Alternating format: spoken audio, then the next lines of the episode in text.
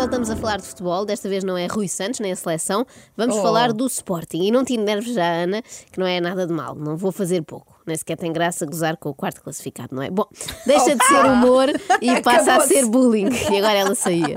Não, e é precisamente de bullying que eu quero falar-vos hoje. Eh, Toda a gente sabe quem é o Paulinho do Sporting, certo? Claro, o mítico roupeiro. Exatamente, mais do que roupeiro, aliás, eu acho que ele já é um verdadeiro símbolo do Sporting. É uma figura tão simpática que acho que nem os adversários conseguem dizer nada de mal do Paulinho. Bom, pensando bem, há uma exceção. José Mourinho conseguiu arranjar problemas com o Paulinho já há muitos anos. Em 2004, esta história ficou célebre. Paulinho com Mourinho. Sim, Paulinho e Mourinho. Ele é o Moura, mas também lhe chamam Mourinho. Uh, num Sporting de Porto, quando Paulinho levava uma camisola do Rui Jorge para trocar com os jogadores do Porto e esta foi-lhe arrancada das mãos e rasgada por Mourinho. Percebemos aqui que a alcunha Special One era mais por ter um feitio, digamos, especial, sim. e ter também um especial mal perder. Ou, mais concretamente, um mal empatar, o que ainda é pior, não é? É mais injustificado.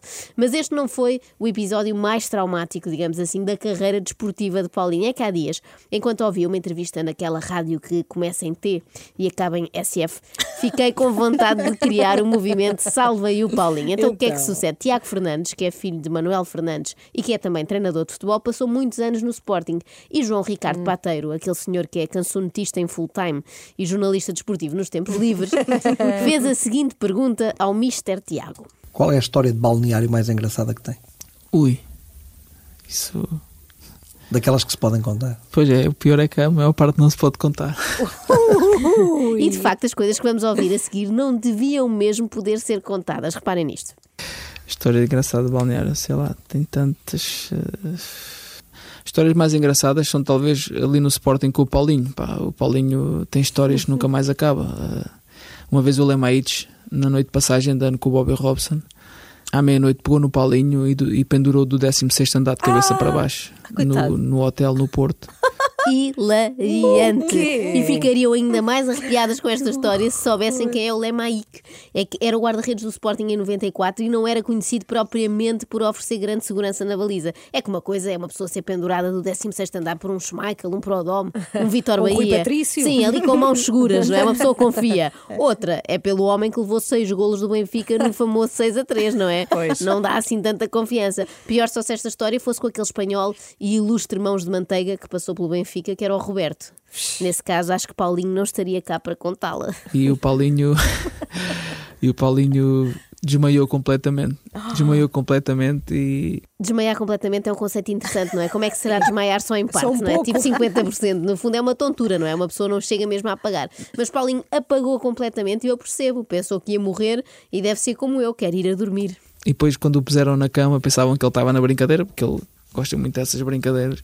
Como não gostar, não é? Isto é uma brincadeira tão divertida. Percebemos assim que as brincadeiras de um plantel de futebol profissional são muito semelhantes às das viagens de finalistas em Lore del Mar. Faz algum sentido, porque as idades também são aproximadas, não é? A única diferença é que a malta de Lore tem ainda assim um bocadinho mais estudos que a maioria dos futebolistas. Uh, puseram ele na cama e ele estava completamente apagado. E então foram chamar os médicos e os enfermeiros, mas assim que o Paulinho sentiu que estava ali já sem ninguém à volta dele, acordou e começou a correr pelo corredor fora. Tivemos dois dias sem ver o Paulinho praticamente, que ele apanhou um susto e ia morrendo. Mas as histórias mais engraçadas são claramente do, do Paulo Gama. O que eu acho curioso é que o treinador Tiago Fernandes, que agora é um homem maduro, pai de filhos, chefe de família, não, não menciona em momento algum que, vistas à distância, estas brincadeiras eram realmente muito estúpidas. Ele continua a divertir-se e a rir, como se tivesse sido ontem. Desde a estarem lá à baliza do estádio com ligaduras eh, em cuecas e daí virem embora e deixá-lo lá só para, para se meterem com ele. Só para se meterem com ele. Isto é gente que sabe como se divertir. Eu percebo agora como é que o Sporting conseguiu manter durante tantos anos alguns craques, tipo o Rui Patrício, lá está, ou o William, de que valia irem ganhar milhões para o outro lado se iam perder estas brincadeiras maravilhosas com o Paulinho. Paulinho tinha lá um milheiro com um porco, mandaram um milheiro para a piscina. Eu achava que tinha uma vida animada, mas ao pé disto é um tédio. Que brincadeiras tão bem lembradas, hein? mas pronto, aposto que depois de tirarem o porquinho milheiro, foram lá buscá-lo e pediram desculpa ao Paulinho. Eh, e ele depois teve que andar a apanhar as moedas todas uma a uma na piscina, no fundo da piscina do Sporting. em apneia, começam a perceber porque é que eu quero criar o tal movimento Salvem o Paulinho, Sim, estou é? contigo, estou É que é contigo. preciso estimar, o Paulinho está de facto em extinção e se ele acaba não há mais nenhum igual. Uma vez o Rodrigo Telho no balneário eh, fez um combate de boxe com o Paulinho, em que fizeram um ringue de boxe no balneário e eles andaram os dois ali com luvas e com os roupões e com tudo ali mesmo à séria, com música do, do rock. Ai, E o Paulinho mandou um murro no Rodrigo Telho que ele ia desmaiando e depois estavam a ver que já ninguém parava aquilo. Naturalmente, Ah, o. Paulinho aproveitou finalmente aquela oportunidade para poder vingar-se, não é? Como percebo. percebo. São histórias eh, de balneário que o- ter um, um roupeiro como o Paulo Gama anima qualquer balneário e quando ali chegas de manhã ele está sempre com um sorriso na cara e para te receber. E, E ele gosta que se faça isso. ele adora que façam isso. Ou Quando- seja, não, não- não- isto não pode ser interpretado como bullying.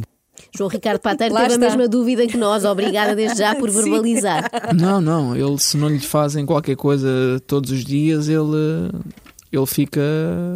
começa logo ele a implicar e Parece-me que estamos perante um caso claro de síndrome de Estocolmo, não acham? Em que a vítima começa a simpatizar com o seu agressor. Parece, Resta-me parece. sugerir à malta do Sporting que experimente umas brincadeiras novas com o Paulinho, tipo dar-lhe um abraço quando ele não está à espera. É uma partida na mesma, só que mais fofa. Acorde com a Joana, a Ana e a Carla. Às três da manhã. Na Renascença.